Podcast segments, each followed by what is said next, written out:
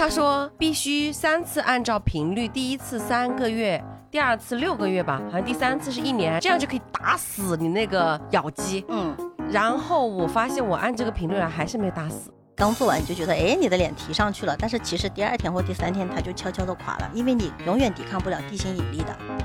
我就算是整容了，你们的东西识别不出来，我现在在你人工柜台办是办不了吗？超声刀有做，哎呦，那个做多久痛啊，那个痛啊，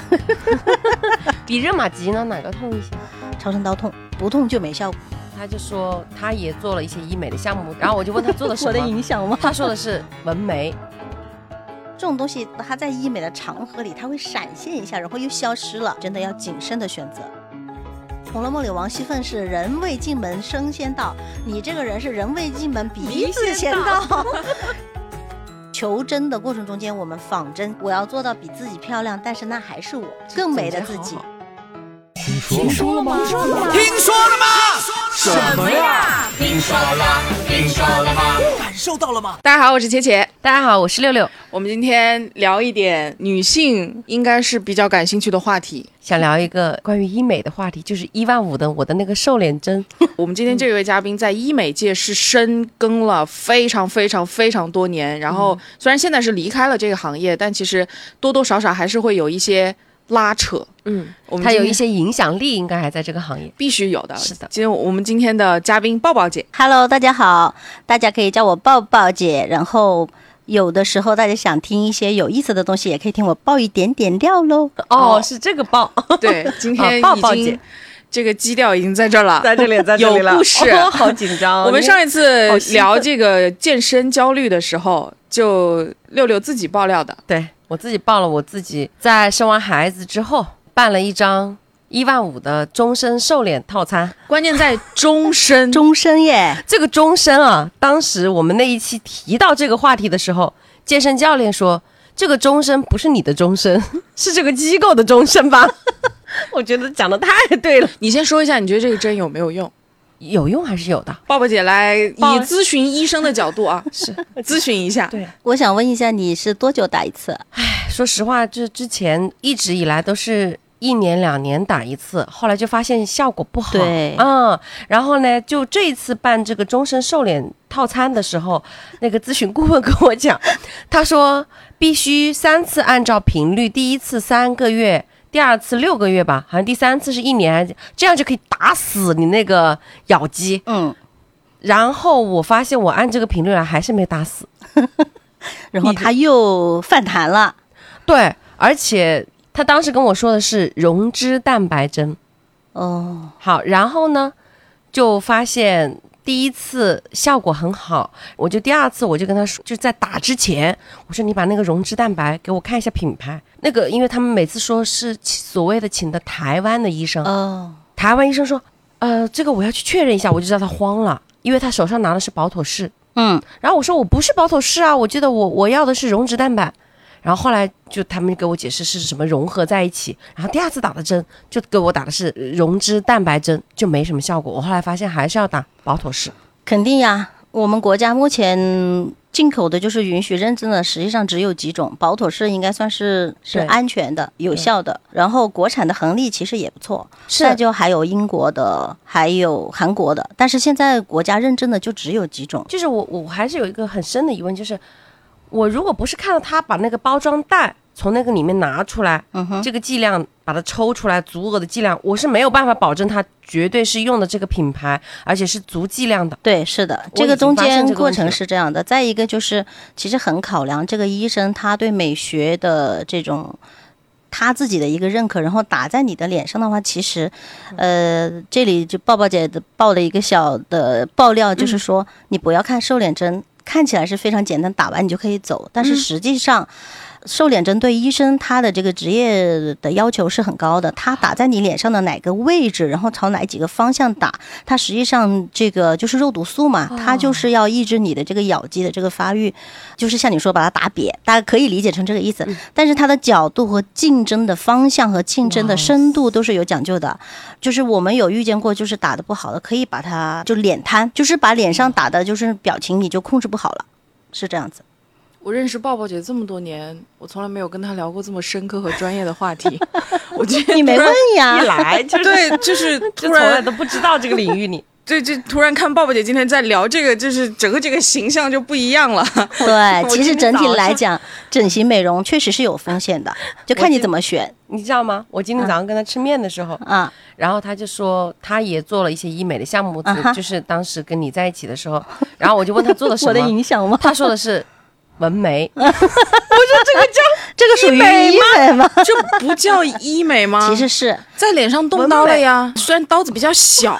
它毕竟也是它只要会刺破你的皮肤，这个都会有要求，所以那种街边还是要控制一下。哦所以也就是说，纹眉其实也是要有医学资质才能够做到，对啊这也属于从专业的角度上来讲，比如你用的工具，你有没有把它消毒到位？哦。比如说你的上一个或者上上个客人里面有没有可能他带有血液疾病？啊，是我冒犯你了，你还是做了医美的。对我刚刚还跟抱抱姐在讲，她带我去做半永久纹眉的时候，是在我们这边一个非常大的，应该就是领头的一个医美机构。嗯，然后当时去做这些项目的时候，我那个时候哈，因为我对于医美这个事情不是排斥，我是一个比较懒的人，我觉得。我要花两三个小时躺在那儿不动，我哪怕是打个水光针，或者是比如现在比较流行的热玛吉，我觉得是一个很浪费时间的事情，我躺不住。但是我那天去的时候，我刚刚还在聊说，我那天发现有很多非常年轻的小朋友，真的是小朋友，我觉得是十八岁、十七岁，然后有的是父母领着来的，嗯对，青春洋溢。就是我们说的这个焕变剂，焕然新生。是不是还是要成年了才能打？呃对，他是十嗯八岁以下的宝宝，就是要父母来带着他。要同意对，父母要对必须的，哦他个人来是不行的，十八岁以上就可以自己来了。嗯，嗯然后我看到有很多也是就是结伴，像这样的话也是现在的一个趋势嘛。对呀，对啊比较，都应该不叫现在吧？几年以前至少就已嗯经是这样的一个流行趋势了，应该叫。进入了这个高考结束了以后，有很多家长他现在对这种整形美容，包括轻医美，他其实是接受度会越来越好了，所以他会觉得嗯孩子马上进入大学了。我跟其他的朋友也聊过，很多人说大学就是嗯孩子的美容院。你看，特别多的女生，她在初中或者高中看上去还假小子，那个皮肤黑呀，那个这个脸看上去可能就是千人一面，都没有什么特色。但是只要进入大学以后，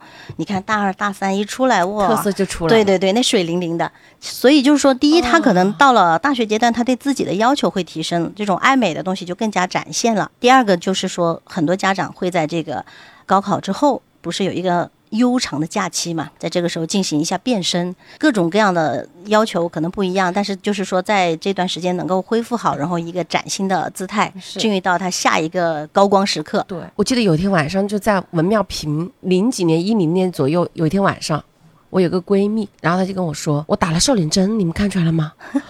哇！我那天才知道这个世界上有瘦脸针这个东西，我盼了多少年哦！你看我这个，我以前是个方脸，你知道吗？这个地方很圆很方那，现在看起来已经很不错呀，是吗？对啊然后你知道那一年我知道这个东西的时候，那种打开了一扇门个同学，，对我当时问他多少钱，他说几千块钱啊，但是他你你要便宜的，一千块也可以。天哪，一两千块钱可以解决我这么多年，从我青少年时期到我伴随大学四年苦苦减肥呀、这些七里八里的时候，还是减不了这脸上的这个肉的这种烦恼，你知道吗？你知道那技术能拯救人，高科技能够拯救人，这是我那个时候。哎，所以这里我觉得要先跟大家科普一下的是，我们好多人提到医美啊，觉得这个词很大，是一个大手术，或者要在里拿多少刀、流多少血。但其实你像刚刚纹眉，它其实是属于医美的一种嘛。然后现在很多还有一种说法叫微整形。嗯就医美这个东西最小可以小到什么程度？就是我们说的做做皮肤啊，嗯其实也水光针水光针啊，什么现在有说的什么小气泡啊这种。啊，对对呃对，，对，它都属于医美，它是有非侵入式的和侵入式的两种。这种就是如果说从皮肤的角度来讲，其实医美它在我们看来，大医美涵盖面非常广，大家认可的。动刀子的，就是像我们说的，一般属于外科，外科就是啊。整形，对吧？嗯。比如说磨骨啊、垫鼻子呀、丰胸啊这种大项目，甚至于你说呃玛丽莲梦露那种抽肋骨啊，嗯。它这种就是属于外科。然后就是我们说的有用仪器类的，就现在说的轻医美，仪器类的就比如热玛吉呀、说的溶脂啊，就是这种，嗯比如说它的激光溶脂啊，溶脂它有很多种，有手术的，哦也有这种用仪器的，它嗯可以结合，就是它的作用是不不太相同的。呃，然后还有就是我们说的注射类的。就像比如说打瘦脸针啊、填充啊这种，基本上就是这三大块。但是还有口腔的医美，怎么样变白呀、变美呀、箍牙呀、变整齐呀啊啊这种东西，包括像手术类的，还有牙槽骨整形啊，就很多的。甚至于像我们说你打个耳洞，可能你真的都要非常注意，因为它会让你出血嘛，对不对？所以这个东西对它消毒啊，这种还还有现在现在外面特别多的这种纹绣，嗯，是吧？我觉得是因为现在确实社会发展，大家对于这一块的要求会越来越高，然后对安全意识应该也是越来越强。像刚刚鲍勃姐讲的打耳洞这个事情，我第一个耳洞啊是当年在步行街就对呀、嗯街边的一个啊档口，我身边很多朋友就是逛街的时候看到了，哎，打着来打一个吧。是啊对对对，而且没有所谓的什么对呀、真的什么消毒，然后我这个是一次性的枪啊，什么没有，它就是我记得大概就是可能有十五公分长的一个钢枪，然后拿了一个钉，酒精喷一喷，夹在那上面，啪，那就是消毒啦，对，消毒，那个就是消消毒了。啦，是啊但现在想起来，其实还蛮吓人的。是这样的，它那个钉是新的，每个对钉是新的，然后再给你消毒应该说就是。求美者，他现在我们讲嘛，科技也不断发达，然后大家对自身的就是爱自己的这个东西也在不断的加深，嗯然后对这种科技呀、卫生啊这种包括职业的这种东西，大家都会不断的提出提出要求了。但我的理解哦，啊不知道对不对，抱抱姐，其实这个医美的行业是先是整形，对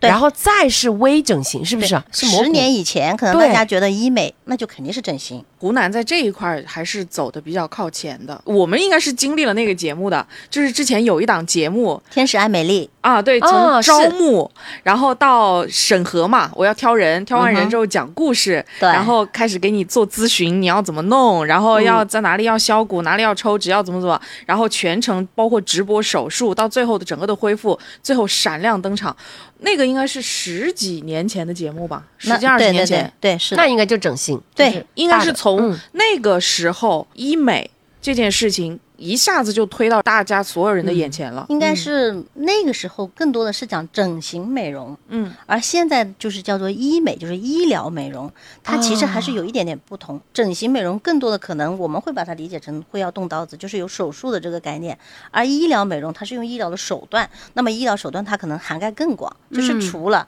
有动刀子的，咱还有仪器的，咱还有注射的，啊。都不一样的。是那现在应该就是做这个的年龄层范围比以前要广很多了。广对呀、对呀、就是从小宝宝开始，然后可能到八十岁的嗲嗲，我觉得都可以吧。那你小宝宝怎么做医美呢？小宝宝就比如说有一些呃刚出生的小宝宝，他会有这个血管瘤啊，或者是像我们说的蜘蛛痣啊、咖啡斑啊，就叫胎记啊，哦，就是。血管瘤也是可以通过，嗯，它是展现在他皮肤外部，比如说你会看到红色的一块凸起的，或者有的没凸起的，就是说我们不展开去讲。总之就是有一些小宝宝他出生有这种情况，因为他这个会随着他皮肤长大，他会长大。那么可能我们会选择宝宝这个身体比较健康的一个时候，在他比较相对比较小一点的时候，就给他介入一下，来操作一下。那么可能对他来讲就很快就恢复了，应该是这样讲。年纪大的现在一般会做些什么样的项目？我帮我爷爷奶奶问一下。年年纪大的，我觉得可能更多的有一些啊，我接触过的，比如说除皱，包括这个眼袋，啊，因为这个眼袋就特别显年纪吧，是吧？啊、对，所以就是这一块可能需求会有一点，有一部分，比如说他老人斑，他脸上特别严重，但是呢，因为年纪大了，他代谢比较慢，所以这个东西一般来讲不到万不得已啊。但是我接触比较多的，可能更多就是看口腔整形美容，就比如说像种植牙这种，年纪大啦，牙齿掉啦，他现在的技术就是直接给你种一颗，嗯。原来就是没有种植牙之前，就是你掉了一颗吧，你要把两边那两颗打好桩子，就是搭座桥一样的这样子，要把三颗牙齿都动。现在直接就种一颗就 OK 了。所以你说八十岁了来种牙齿都很正常，稀松平常吧。现在来看，其实也说，他们八十岁更加注重的是健康。功能，对啊功能健康对对对。我来说，我对。健康比较重要一些。爱美的话也有，也有但是相对对。就你说，比如八十岁了带自己奶奶过来把眉毛捯饬一下，不一定八十啊，比如说七十几啊，送给她一个七十的礼物啊，哎也有的哦，因为她就看起来精神一些。就不同年龄层对于医美的需求还是会不太一样。就我看了供了一个思路，是的，就是这个送礼，物，这个是一个很好的，因为就是希望你变美的嘛，对啊这是一个很好的祝愿。对。我记得我我以前我妈年轻的那个时候给她送东西就是送护肤品什么的，嘛不，知道送啥，对，后来就发现她不怎么用了，就尤其是她退休了之后，她就开始不太想用这种大牌的，她就觉得浪费钱，她就哦自己更加不太注意自己的容貌关系。其实我以前我妈我跟她走出去就像姐妹，但现在年纪大了就不太保养了之后，就确实她心里面其实还是有一个想要更年轻的想法的。如果说我能够送她这种一次性又不用她要天天去坚持去服啊什么的那种，那我觉得她应该会去愿意去接受。是的，但我觉得很多人不接触医美这个事情啊，可能我不知道会不会跟我有一样的小小的一些纠结的地方。你比如说像最近我身边做热玛吉的人非常之多，这两年超流行。是吧？就对才开始吗？你那个圈子，我我这个圈子比较落后嘛，我这个圈子已经进化到了很高级了。已经刷了好几圈了，是吧？对，就对本身，因为我对这个东西没有特别关注，然后你就我前面也讲了，我就真的是一个比较懒的人。然后热玛吉这个东西，我曾经有一度想要去了解它，我就发现它是在往脸上打针，对吧？别人跟我说，就像一块猪皮呀、猪肉上面的，然后你把它烫，纵横的把它烫，然后它就缩紧了，它就缩紧了那些皮肤啊，就是真的就是这个原理，对不对？可以这么理就是一解，画格子，对然后然后来给它打入这个能量。它首先有温度，然后它会刺激你的中皮层，然后让它呃所谓的产生胶原蛋白呀，然后就是你的皮肤会紧致啊，觉得胶原比较满啊，大概是这个意思吧。真的，大家不要喷我。你知道我对于医美，包括就是做脸部美容这件事情，我的上限目前还才顶到。家用美容仪这件事情上，去年双十一的时候，我买了一个雅萌，啊。那个已经是我顶到天花板了。嗯，就那个电流我都有点受不了。嗯。我就每次弄的时候，我就哎呀，就好像面膜一样，有一些面膜，包括有一些你看现在什么黑绷带呀、白绷带呀，嗯就大家会觉得它会也有效果吧，但是就是在我看来，它可能有一些是即时效果，包括有一些比如美白的产品，你用完以后你就是觉得白了，但是你有一段时间不用，它可能又打回、哦对，所以这个护肤品，包括像你说的这种外用的东西，你说有没有用？肯定是会有一点用的，但是它必须要结合你自身的，比如说像我们之前有治痘痘是吧？嗯有很多地方可能治痘痘，它就会就是使劲儿给你涂什么药啊，或者给你吃那种超下火的，让你腹泻呀、这种东西。但实际上它一定是内调外治，就是你是什么类型的痘痘，它痘痘也分很多种的，你是清洁不到位的，还是你的这个身体的激素不平衡导致的，还是你短期内情绪变化应激产生的，还是你过敏外源不同的，然后找到你的原因，对症下药，内调外治，你要口服一些东西，然后外治，然后你可能还要忌口，然后你还要防晒。刚才姐姐说的就是它必须要有内驱，我想要变漂亮，那么我可能就是要对自己狠一点。如果我一边我在热玛吉随便你多少代，不断的再来搞黄金微针搞，然后一边我熬夜呀、我抽烟呐、我喝酒啊，嗯夜宵啊，这样是不行的。对，所以你现在的美白的状态，并不是说有医美什么，我自己从业这么多年，可能是因为自己在这个行业里面了解的越多，所以呢越谨慎。那所以我自己基本上可能只会做一些，比如说基础保养型的啊这种东西。哦，对，超声刀，超声刀有做。哦哦哎呦，那个痛啊，了那个痛啊 比热玛吉呢哪个痛一些？超声刀痛，不痛就没效果都上刀了嘛，啊。no，它其实不是刀，不是刀，它只是说叫超声刀而已。是刀对，但是就是说，有很多这种高端的仪器，就我们说的这种光电仪器，它可能有一些就是即时效果有，就是你刚做完你就觉得，哎，你的脸提上去了，但是其实第二天或第三天它就悄悄的垮了，因为你永远抵抗不了地心引力的，对吧？嗯，但是还有一些，它可能确实是加上你自己的配合啊，包括你看那个小 S 不是那时候还推一个什么带着脸上兜兜兜脸的那个小 V 脸我买了，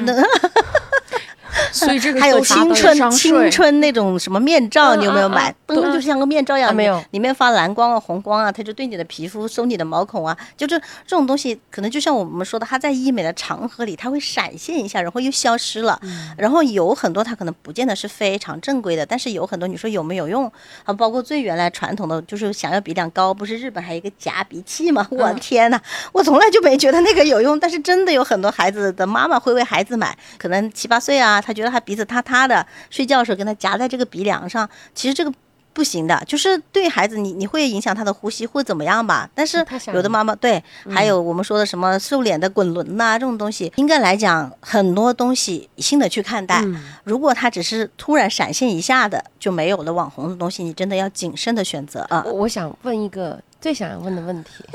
你所理解的那种需要隆胸的人，嗯哼，他大部分是什么什么心态？首先从形体上来讲啊，你会发现亚洲人的形体，你和非洲人的形体，你天生上它就是有区别的。你仔细去看一下，我们亚洲人你很难。当然是极少数啊，就是天生的前凸后翘、嗯腰又细、腿又长这样子的身材，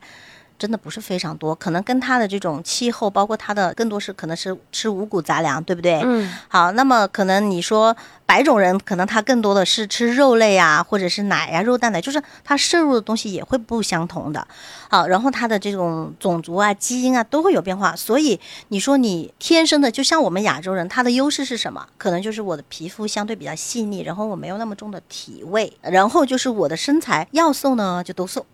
啊要胖呢就都胖。对对对对对对，他很难，就是真的前凸指后翘。哪打哪呃对，这个非常难的，就是天生这样的，那就是老天爷给饭吃，只能这样讲。所以我觉得需要去做这种隆胸的一种呢，可能就是他从小就特别瘦，或者是他就是很平的胸，他一直有这种渴望，他想要改变，这也可以。还有一种就是我们说现在特别多的，就是产后哺乳以后，他可能就会萎缩嘛，对不对？那可能他会觉得，哎，这种萎缩了，这种形状不好看呐、或者是就是影响她的这种做女人这种曲线的这种自信啊，哦，她想要做一下调整。但还有一些可能就是在婚姻上啊、感情上啊，受到了一些这种打击。啊，他可能觉得是不是就是因为我胸小了，我没有女性的魅力，所以你就不爱我了呀？嗯这种都有很多的。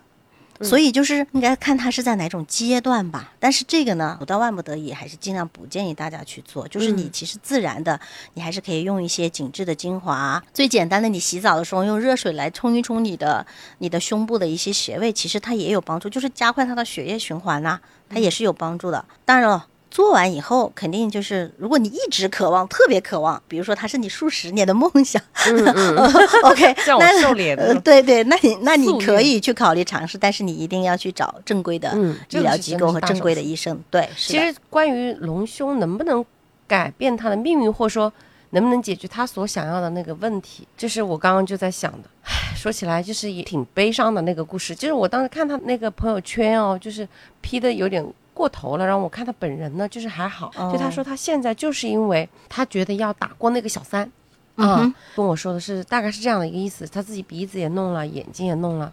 然后胸部也也做了，然后我看他的那个状态，其实嘞，你说不好吧？那我觉得他去确实比比赏心悦目多了赏心悦悦目确实是的，在他那个年纪，因为他也有将近五十岁的年纪了。哦你，看那个年纪的人动了这么多地方，那有多你说大的勇要是好气啊？，但是你要说有多好看吗？我又觉得他又一看就看得出来，你知道吗？嗯是整容脸，嗯然后又是在这个五十岁的年纪的整容脸，你想想看，并没有让我会觉得很舒服。当时是她自己发现她老公有外遇，然后后来我还帮她去调查取证，确实是那个孩子是她老公的那个。我记得有一天我在跟她聊天的时候，我就问了她，我说：“你跟你老公的感情都这么差了，你还想要去怎么样吗？”那她说：“你看那个小三，嗯嗯呃，什么长得那个样子啊，什么又丑啊，什么？啊，就是在比较他跟那个小三的容貌。好，然后呢，就是就是生气这个点，说怎么会眼瞎看上这样的人？他说那个人还还讲我说我朋友圈的，说我什么东西都是假的。然后他我还跟他说，那你知道，那我老公愿意为我花呀，怎么怎么的，就是这么来比较。但最后的结果，我就跟你们讲吧，就这个案子呢，到后来他为了省钱，就到了最后一步，我已经法院起诉了。嗯，结果他就自己私底下和解，他想省律师费嘛，他就说，哎，我们已经和解了，这个事情就算了，我也撤诉了。就瞒着我去撤诉的。嗯结果就在上上个月吧，介绍给我的那个朋友就跟我发了个信息说，这个女的跟她老公的兄弟开房，然后被老公发现了，大概就是这样的一一个结果。其实我的内心就觉得解决了他的问题吗？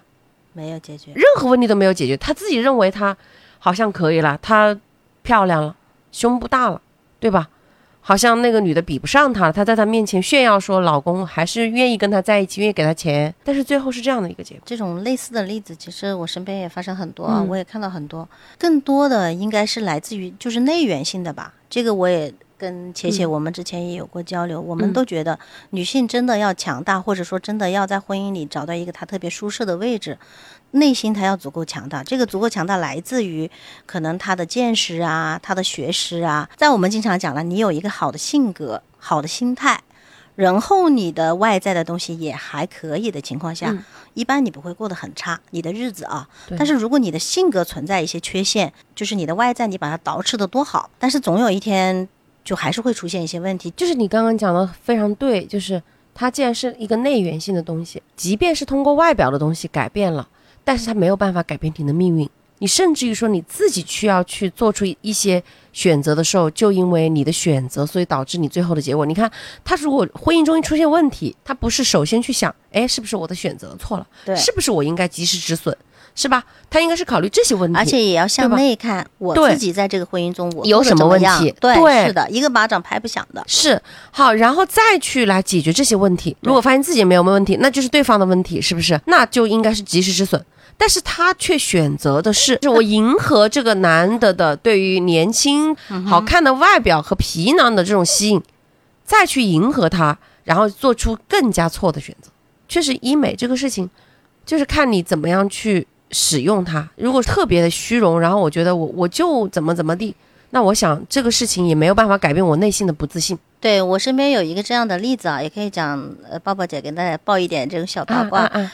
那这个是一个正向的啊，正能量的一个例子。医美是他的这个功臣之一，就是帮助他从一个困扰的嗯大龄未婚女青年，嗯现在反正是非常幸福，而且就是他的人生是完成了一个飞跃。嗯现在他应该是在美国硅谷吧，就是陪她的先生。那我觉得可能这里面最重要的原因，就跟你前面说的那个例子最大的区别，就是我觉得这个求美者，首先他内源，我们认识他的时候，他正好在读博士，可能呃一直投身于学业，所以呢，可能也不怎么捯饬自己这样子。然后刚开始跟他接触，他可能是祛痘，他那个满脸的痘啊，甚至脖子上都有痘痘，就是那种很厉害的。接触了他，后来我们就觉得，哎，他自己本身是个比较阳光的人，然后他的知识给了他这种底蕴，但是在这个过程当中，可能他觉得他是一个吸渣体质，就是他总是遇见各种各样不同的类型。讲这个东西他已经释然了，但是他通过这个祛痘以后，首先他的皮肤就好了很多，对吧？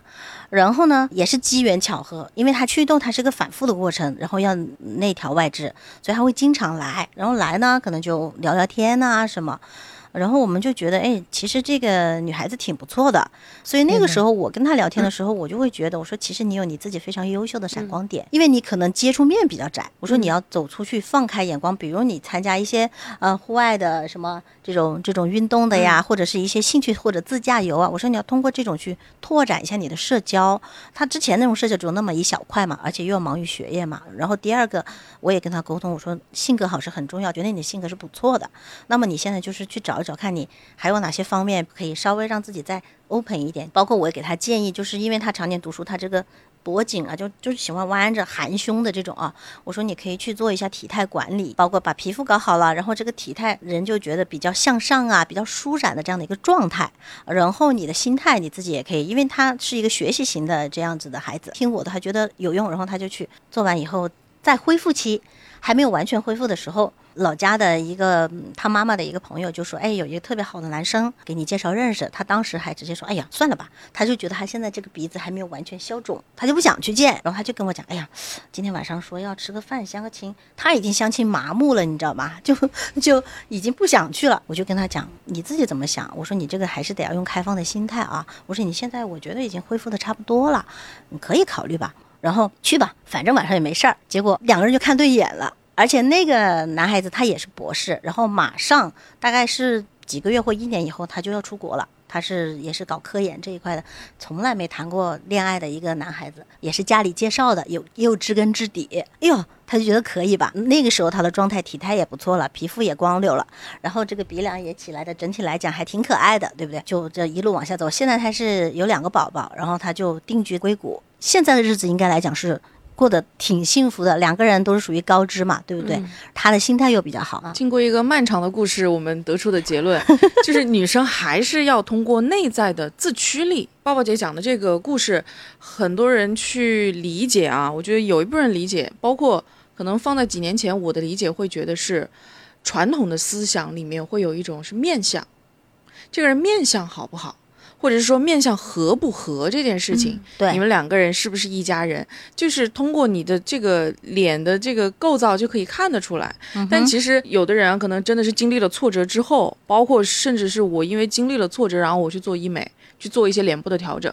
完了之后才会发现，他改变的其实是内心的状态。嗯，就还有一句话就是说相由心生嘛。对我现在的这个内心是什么样的状态，是会浮现到脸上的。真正医美只是做了一个加持，对，我们在做医美的时候也要掌握这个度。是的，应该是来讲，嗯我觉得它可以是给你锦上添花的，。对但是呢，你不能过犹不及。对，你不能说你整个都调。八宝姐，我觉得应该是我们俩的年纪到了这个 年纪，你知道能够悟出这个点。你不知道，就是像现在零零后、九零后，他们对美学的审美其实比我们更加在线。我认为啊，然后我想想，我在年轻的时候，或者我当时知道医美的时候，其实我什么都想搞，我很多地方我都想要整，然后都想要把，只要一一入了这个坑嘛，不都很多人吗？你就会发现这个地方你也不行了，那个地方也不行了。有一段时间我是深陷这个坑，而且我对自己的认知会产生错觉，会不能够接受自己的这个不完美。一直到现在这几年出来做律师了之后，然后也随着年纪大了之后，对于生活、对于婚姻、对于亲密关系的理解更加深透了之后，也是因为我认为是我的伴侣给我的一些很好的一些安全感。安全感，然后还有来自于我自己本源对自己的一种稳定和自信吧。可能是的，你看上一回我的表情包里面有一个露双下巴的，双下巴也很可爱呀、上次有一个，对我现在都是让他们做表情包，然后我自己转发的，都已经到了这个程度。但是如果说我是在十年前，我绝对不允许飞照呀、黑照啊。绝对不允许飞照，那真的是绝对不允许的。原来很多东西不是说靠改变一些外表你就能够解决问题的。而且我觉得嗯我们东方人的美学，在我看来应该是一个自然的，一个就是我们说的像流水一样，它是润的，它是和谐的一个状态。所以可能我自己在这个行业这么久啊，然后我身边有特别多的人，可能也遇到这种。有困惑，或者他想要突破瓶颈，或者是他谈爱失败了，或者是就像你说的，他周围有一圈朋友都特别喜欢呃整形美容，然后他自己没有，他就觉得他自己挺奇怪的。我能给一些专业的中肯的意见啊，嗯，但我始终跟大家讲，就是说，首先咱们是一个东方人，对不对？所以我现在其实对一些网红的这种超立体的五官啊，其实我自己个人啊，这个不代表什么官方立场，就是我自己个人觉得，可能那是美的一种形式，但是可能我不能完全 get 到那种美。你比如说你的鼻梁戳破天际那种，我对们经常开玩笑对对说对，那个《红楼梦》里王熙凤是人未进门声先到，你这个人是人未进门鼻子先到。这个就是我个人觉得，就是有的人可能他是上进有需求是这样子，但是真的生活中我们还是愿意看更自然的。所以原来像我服务的东家，包括有一些朋友，我我建议的说法就是说，你最好的方法就是别人看见你，发现你比原来更美了，但是他看不出来，你在哪里？对，就是很自然的变美。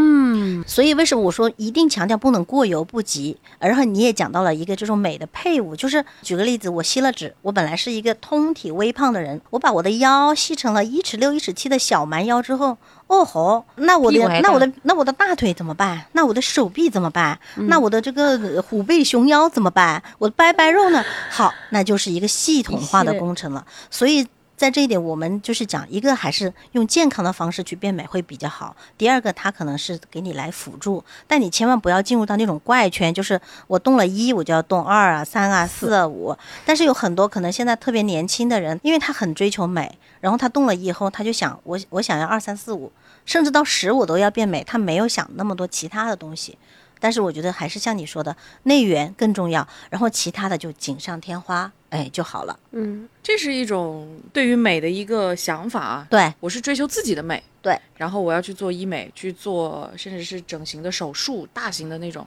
我记得我大学时期有一个同学，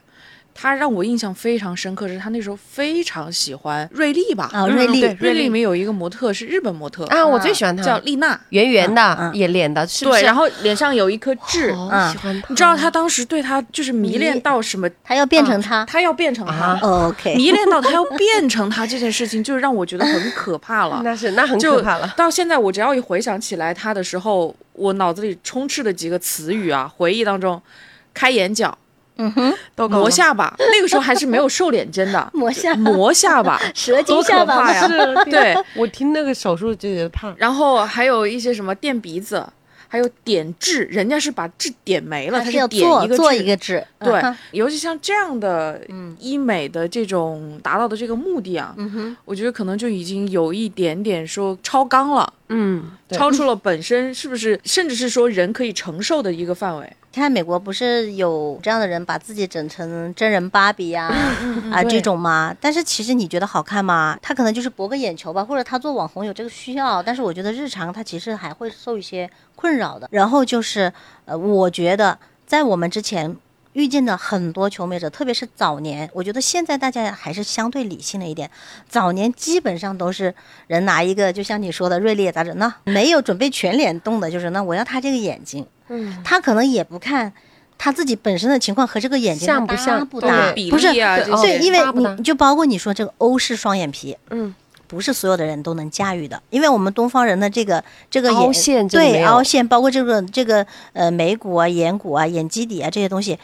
你你不是这种类型，你做出来就。一看就特别假，比如说欧式，它特别深，特别双，对不对？对，你说你如果眉眼距很近，你再画一个大大的欧式双眼皮，你想那种情况都觉得很奇怪，对不对？对但是有些人他觉得他挺好看的啊，那我就把这个好看的要嗯怼到我的脸上。但我们这个时候一般来讲，我们会踩刹车，会说那这样子不行。所以为什么说，其实，在正规的医美的里面，呃，很多咨询师或者他有的还会配备专业的这种心理的辅导。啊就是你是举着旗子，比如像我说的，我举着旗子来，我要我要丰胸，我要做 D 杯呀、F 杯，嗯但是实际上我们看了你的综合的情况以后，我们可能会给你降温，就是你发着烧来的，你这哎个心里有一坨火。心理心理对咨询师太重要了。对对对对对，我们会要来跟你进行一些疏导。就首先，你为什么想这样做？对对其次，你这样做以后，你就是比如你一定要变成 D 或 F 以后，会给你生活带来一些什么样困难？你可能这个走路重心都会有一点，因为你不习惯，你前面那么多年是这样，所以这个医者父母心的这种状态来讲，我们会给一个比较中肯的建议，不是说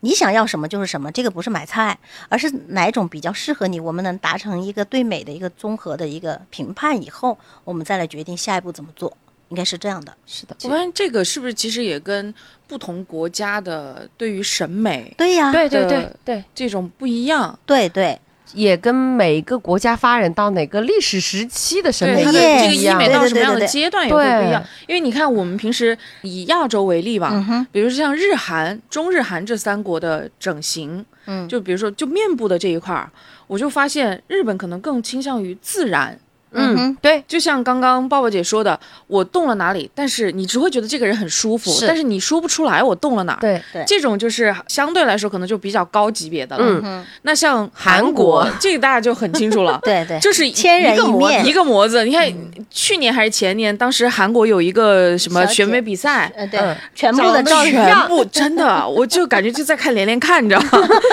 这是我的双胞胎，找茬，这这这是表侄女，这都这可能一家人，就这种感觉。我觉得其实相对来说，国内的这个医美整形的这个环境，其实是有一个比较严格的把控的。蛮多这个咨询医生，我们会要求，或者他自己有要求，他会去考这个心理咨询师的这样的证啊，去经过系统化的学习啊、最近几年还蛮流行，很多咨询医生去学美学的课，哦就是画素描啊，就是因为这个美学，就我们讲嘛，每个人心中的美是不一样的，但是它还有个大众的，就像我们中国传统的三庭五眼的一个美学，包括黄金比例这种世界大家都认可的这种东西，它其实还是有共通性的。但是在共同性之下，我们讲个性化的美其实是最好的。你要美而自然，然后又是你特别的，其实那是最好，别人才容易记住你，是吧？对千人一面那个也没什么意思。所以我觉得，就像你说的，现在拉回应该是在求真的过程中间，我们仿真，就是我要做到比自己漂亮，但是那还是我更美的自己好好。我们刚刚一直是在讲做医美的人，他要去寻求这个美，无论他是以什么样的出发点，首先这是他个人的权利。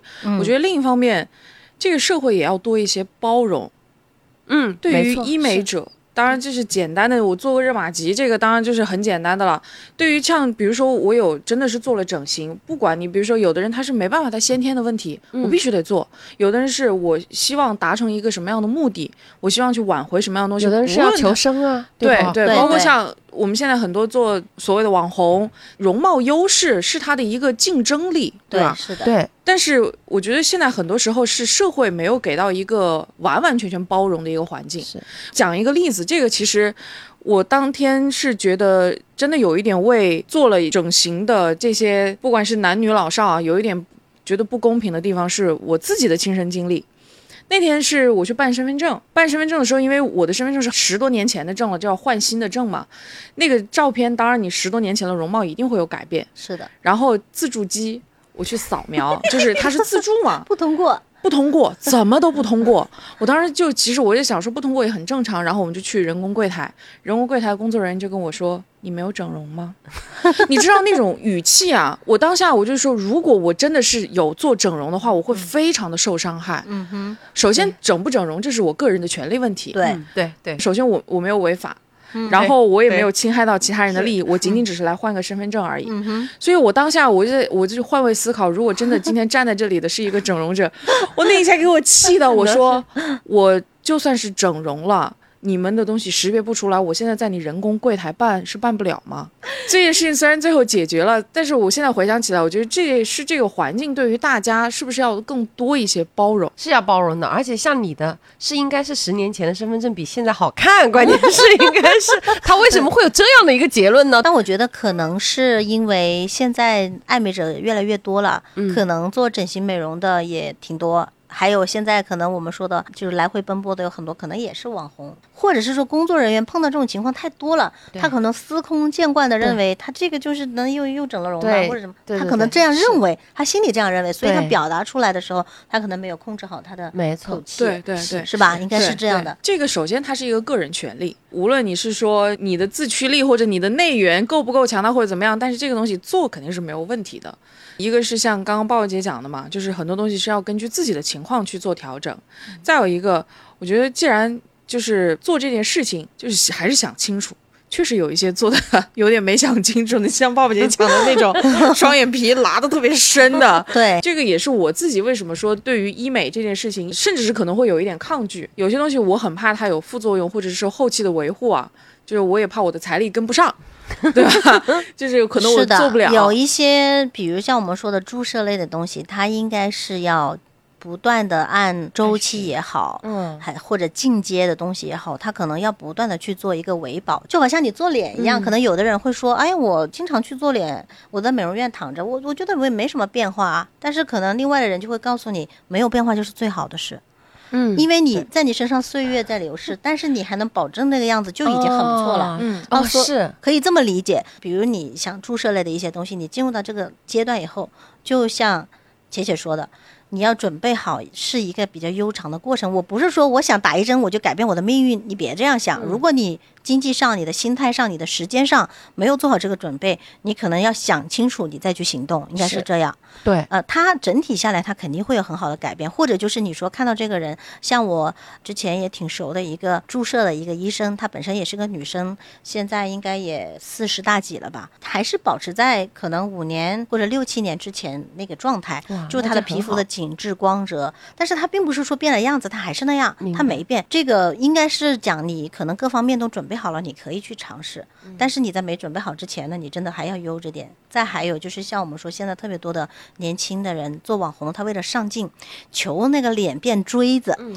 想尽一切办法的变锥子，但是他有没有想过，这个锥子这个流行的风潮，它会一直这样吗？过了一段时间以后，你可能就会觉得那个锥子很突兀，不好看了吧？那葫芦娃里面那蛇精，大家也看了吗？那锥子好看吗？对不对？呃所以就是有可能在年轻的时候，你下了一个很冒失的决定之后，你要很长的一段时间，都很难。此去经年，你可能都要为这个过去跳的那个坑，你要不断的去填土呀、填土呀、填土，很漫长的过程。就是我们说的这个整形，或者我们说的这个医美，你求美是非常好的一个出发点，但是你一定要谨慎，想清楚正规专业的医院再去做。是，而且 站在一个专业律师的角度，我跟你们讲，医疗纠纷，